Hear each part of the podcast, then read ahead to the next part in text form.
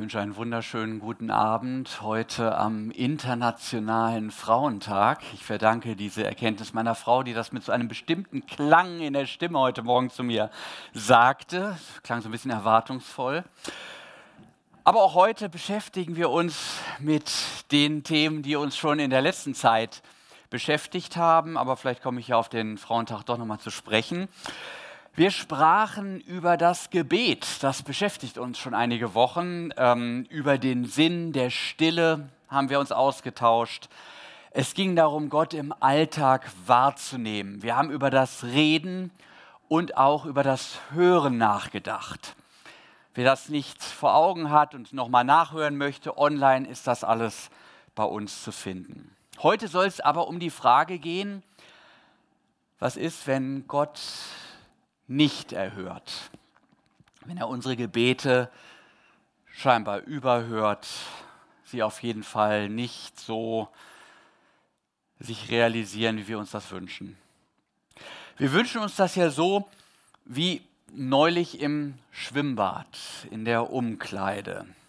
Heute Internationaler Frauentag, da kann man ja mal aus dem Nebenkästchen plaudern. Da kommt ein Typ aus der Dusche will sich anziehen und da klingelt plötzlich ein Handy mitten im Raum.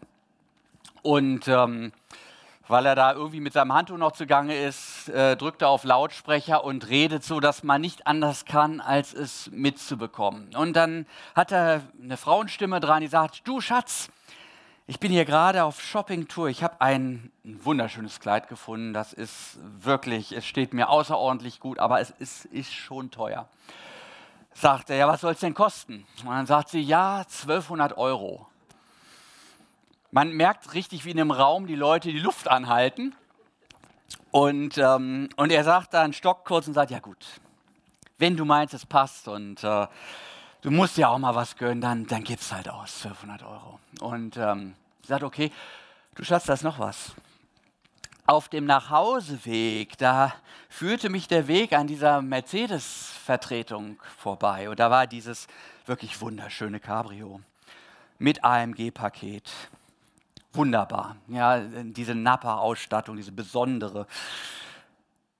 Was soll es denn kosten? 92.000.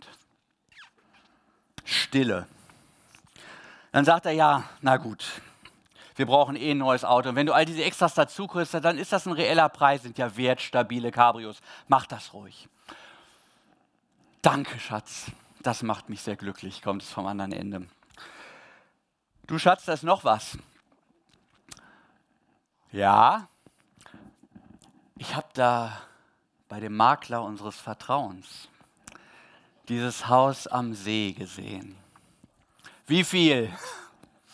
1,6. Oh, ja. Manchmal muss man besondere Momente auch mit etwas Besonderem vergolden. Kauf es halt. In der Umkleide ist ehrfurchtsgebietende Stille. Mittlerweile hat der Typ dann das Telefongespräch beendet und ruft in den Raum rein, weiß jemand, wem das Handy gehört?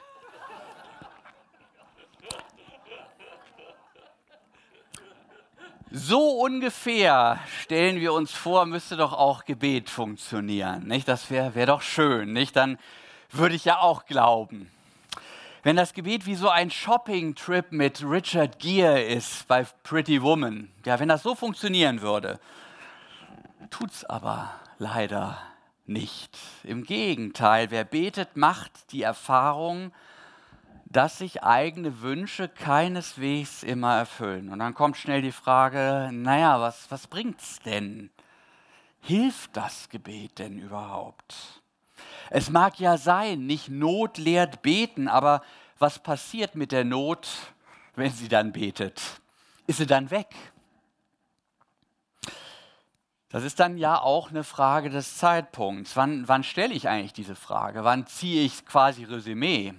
Nach einmal beten, zehnmal. Ich denke so an Abraham und Sarah, wie die wohl sich über den Nutzen und Nachteil des Gebets miteinander ausgesprochen haben, als sie Jahr um Jahr Gott wegen ihres sehnlichen Nachwuchswunsches ähm, Gott in den Ohren lagen. Gott, du siehst, wir haben keine Kinder, keinen, der uns im Alter versorgt. Das war ja eine ernsthafte Frage. Keiner, der unsere Familie in die nächste Generation bringt und unser Lebenswerk weiterführt. Was denkt man da nach einem Jahr erfolglosen Betens? Nach zwei, nach zehn, ja nach 50 Jahren?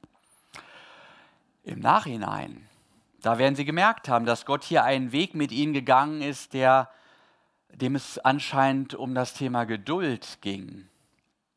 Ja, noch tiefer um eine Beziehungsklärung. Gott fragt, vertraust du mir, dass ich mein Versprechen halte und für deine Zukunft sorge? Kannst du das aushalten, dass meine Zeit noch nicht gekommen ist, wie es Jesus mal auf einer Hochzeit formuliert hat, als seine Mutter so ein bisschen pushy gefragt hat, ob man nicht langsam mal sich dem Getränkeengpass auf dieser Hochzeit zu Kana ein bisschen nähern wollte und das ausgleichen. Gott erhört unser Gebet mit Sicherheit nicht immer sofort. Das werden viele uns schon, von uns schon erlebt haben. Und oft werden die Gründe uns im Nachhinein auch ersichtlich. Aber es gibt auch die Fälle, da scheint sein Nein nicht nur definitiv, sondern es ist und es bleibt auch völlig unverständlich. Ich kenne einen Krankenhausseelsorger, der besuchte einen kleinen Jungen, der wegen einer Virusgrippe ins Krankenhaus gekommen war. Keine große Sache eigentlich, aber es wurde schlimmer. Der Junge kam auf die Intensivstation und der Seelsorger betete mit den Eltern für eine rasche Genesung. Sie trafen sich mehrfach an seinem Bett und beteten.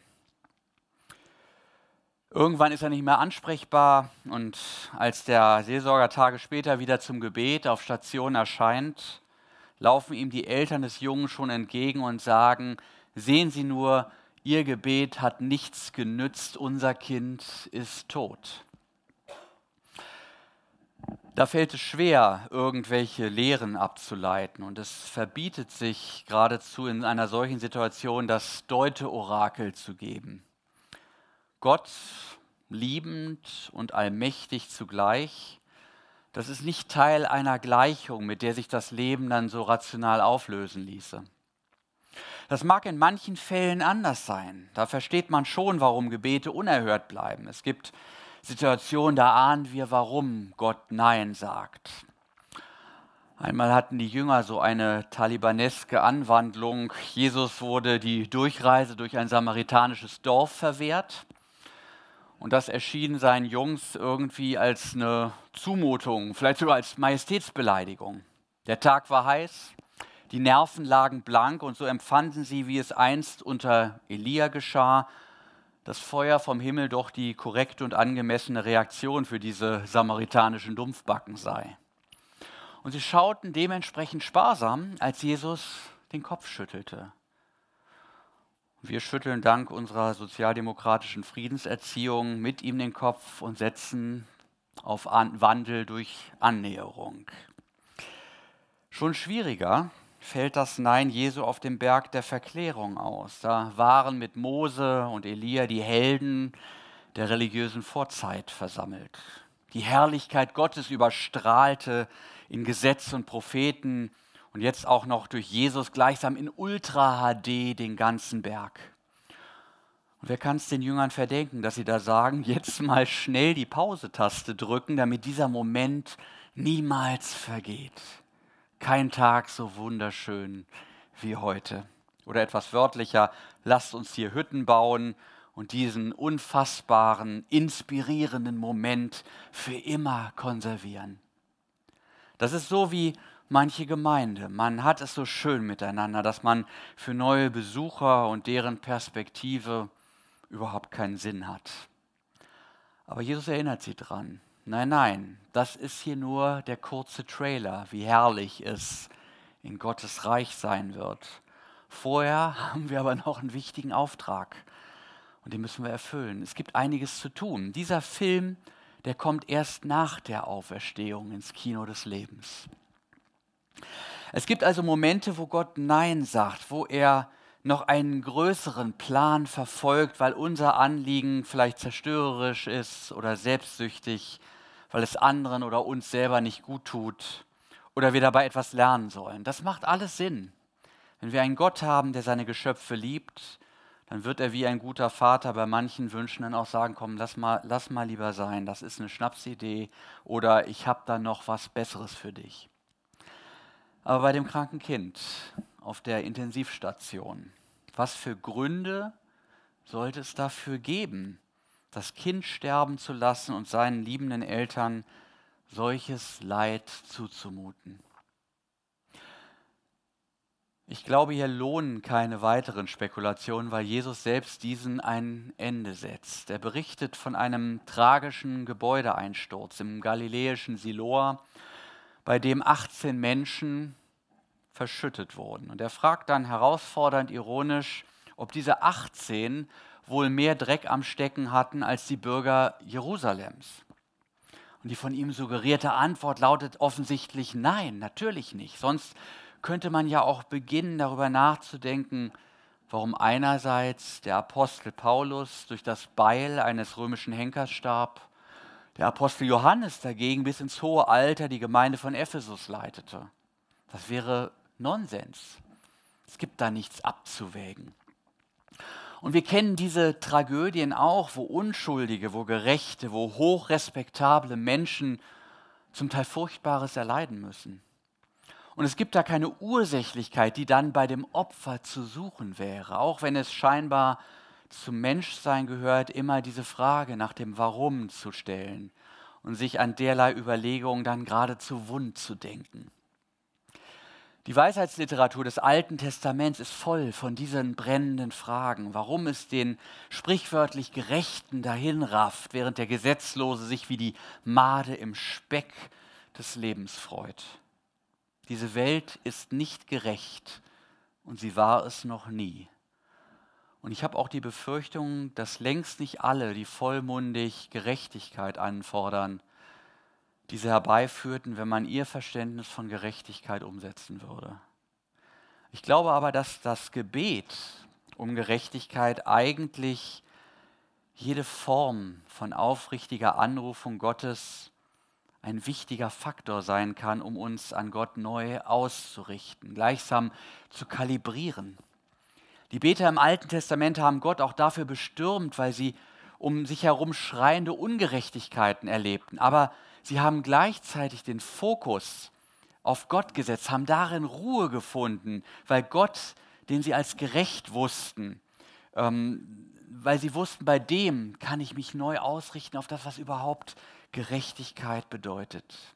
Und in der Klage, indem sie sich an den gerechten Gott in einem ungerechten Umfeld wandten, da veränderte sich ihr Bewusstsein, auch wenn vielleicht am Ende nicht das Wunschergebnis stand, mit dem sie zum Gebet angetreten waren. Aber das Gebet hat gewissermaßen unterwegs ihren Willen gereinigt. Sie haben Dinge für sich selbst klargekriegt, haben neue Gewissheit, haben neue Kraft empfangen, um auf dem Weg sicher und standhaft zu gehen, den ihnen Gott zeigt.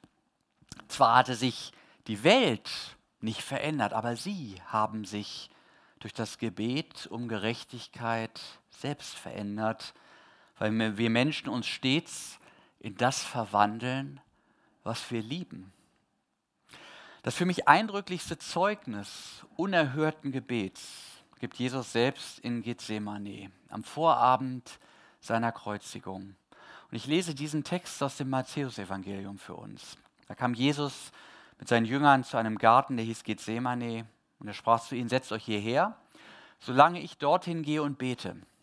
Und er nahm mit sich Petrus und die zwei Söhne des Zebedeus und fing an zu trauern und zu zagen. Da sprach Jesus zu ihnen, meine Seele ist betrübt bis an den Tod. Bleibt hier und wachet mit mir. Und er ging ein wenig weiter, fiel nieder auf sein Angesicht und betete und sprach, mein Vater, ist es möglich, so gehe dieser Kelch an mir vorüber. Doch nicht wie ich will, sondern wie du willst. Und er kam zu seinen Jüngern und fand sie schlafend und sprach zu Petrus, konntet ihr denn nicht eine Stunde mit mir wachen? Wachet und betet, dass ihr nicht in Anfechtung fallt. Der Geist ist willig, aber das Fleisch ist schwach.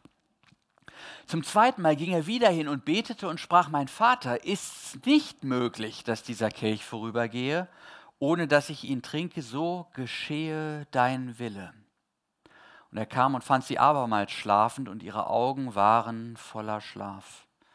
Und er ließ sie und ging wieder hin und betete zum dritten Mal und redete abermals dieselben Worte. Dann kam er zu den Jüngern und sprach zu ihnen, Ach, wollt ihr weiter schlafen und ruhen? Siehe, die Stunde ist da, dass der Menschensohn in die Hände der Sünder überantwortet wird. Steht auf, lasst uns gehen. Siehe, er ist da, der mich verrät. Unerhört. Der Gottessohn selbst muss es erleben, dass sein Gebet nicht erfüllt wird. Der bittere Kelch des Kreuzestodes bleibt Jesus nicht erspart, obwohl er seinen Vater mehrfach darum bittet. Und selbst die Bitte an seine Freunde um gemeinschaftliche Unterstützung im Gebet trifft auf taube Ohren. Dann möchte mancher vielleicht sagen, ja Mensch, wenn Gott nicht mal seinen eigenen Sohn zuhört, warum sollten wir dann überhaupt noch einen Gedanken daran verschwenden, zu beten? Das ist doch der beste Beweis, dass Gebet nichts bewirkt. Da hatten die Eltern mit dem toten Jungen also recht. Wenn man es mal pointiert aus Sicht der Väter sieht, zweimal Gebet, zwei tote Kinder. Schlechte Bilanz, oder?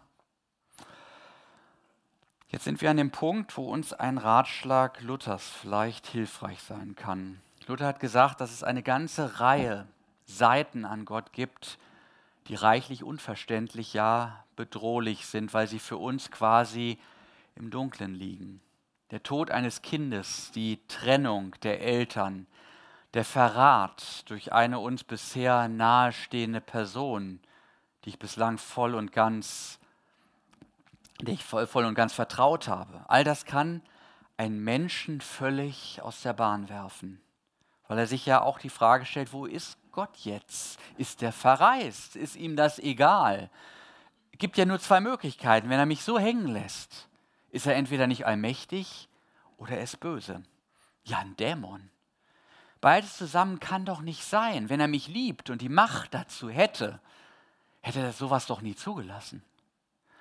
Und wenn diese Gedanken kommen, und ich garantiere euch, sie kommen, dann rät Luther sich auf die lichte, die offenbare Seite Gottes zu verlassen und auf Jesus zu schauen. Schau auf den Menschen Jesus und wisse, da geht Gott, da heilt er, da tröstet er, da legt er segnend die Hände auf, da erweckt er zum Leben. Das ist gewiss und auch für mich und meine Situation etwas, was, was Gewissheit schafft. Ich weiß nicht wie, aber Gott weiß es. Und wenn ich Zweifel habe, ob der mich hört, dann halte ich mich an seine Versprechen. Jesus hat doch selbst gesagt, bittet, so wird euch gegeben. Suchet, so werdet ihr finden, klopfet, so wird euch aufgetan. Haut ab, ihr Zweifel und Sorgen. Gebet ist Gebot, sagt Luther. Da lohnen die nagenden Zweifel nicht, ob Gott mich hört oder nicht. Er hat uns klar aufgefordert, ihm mit allem in den Ohren zu liegen, was uns auf dem Herzen liegt. Also mache ich das. Der Rest ist sein Ding. So ist Luther mit seiner Anfechtung umgegangen. Aber Moment mal, wir haben doch eben festgestellt, dass selbst bei Jesus das Gebet unerhört bleibt. Tut es das wirklich? Es stimmt, um die Kreuzigung kommt er ja nicht herum. Jesus geht tatsächlich mit einer Bitte an den Start die so nicht erfüllt wird. Er muss den Kelch trinken. Er muss den Weg ans Kreuz gehen. Wir sehen aber auch Folgendes. Er schränkt diese Bitte ein, und zwar durch die Vaterunser Bitte, dein Wille geschehe.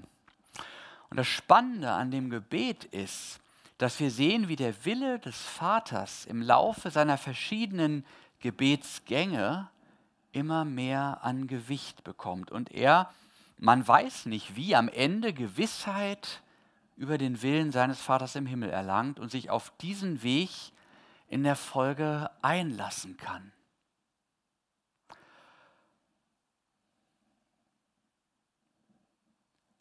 Weil er nämlich seinem Vater zutraut, dass er ein guter, ein notwendiger Weg ist, ein Weg, der die Not wendet, unsere Not. Er geht ihn ja schließlich für uns. Erst heißt es, mein Vater, ist es möglich, so gehe dieser Kelch an mir vorüber. Doch nicht wie ich will, sondern wie du willst, sagt er. Bei der zweiten Formulierung heißt es dann bereits wesentlich bereiter. Mein Vater ist nicht möglich, dass dieser Kelch vorübergehe, ohne dass ich ihn trinke, so geschehe dein Wille.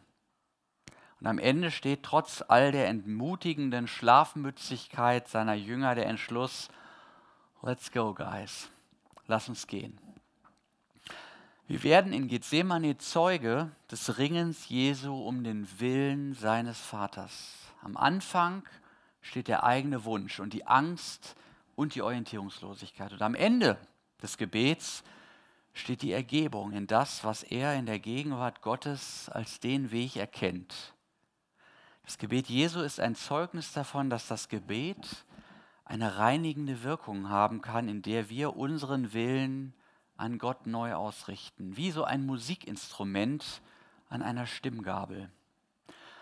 Meiner Erfahrung nach kann so ein Prozess durchaus ein Kampf sein, der sich über einen längeren Zeitraum erstreckt, wo wir immer wieder die Gegenwart Gottes suchen, sein Wesen in uns aufnehmen, seinen Willen vergegenwärtigen und dann irgendwann merken, ich habe mich verrannt mit meinem eigenen Willen. Ich sitze hier wie Bonhoeffer in Amerika, das, was ich neulich erzählte und weiß doch plötzlich, hier bin ich falsch. Ich werde in Deutschland gebraucht, es ist zwar schön und gemütlich und sicher hier als universitärer Sesselpupser in New York, aber Gott will mich dort, wo ich meinen Leuten beistehen kann. Steht auf, lasst uns gehen.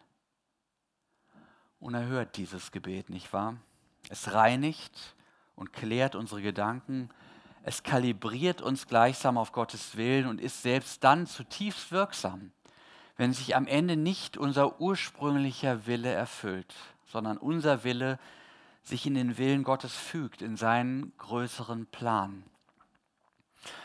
Und das, was wir hier bedenken, ist keine mathematische Gleichung, es ist keine Weltharmonisierungsformel. Wir sehen, dass Jesus, der am Kreuz in die Klage einstimmt, die auch die Eltern des toten Jungen gefühlt haben mögen, ohne sie in dieser Weise adressieren zu können. Mein Gott, mein Gott, warum hast du mich verlassen? Auch wir haben möglicherweise solche Momente erlebt, wo wir in Lebensumständen alles hätten erkennen können, aber sicherlich nicht einen Gott, der gerade jetzt, wo wir ihn so dringend brauchen, an unserer Seite steht. Aber das bedeutet nicht, dass er nicht dennoch tatsächlich da ist.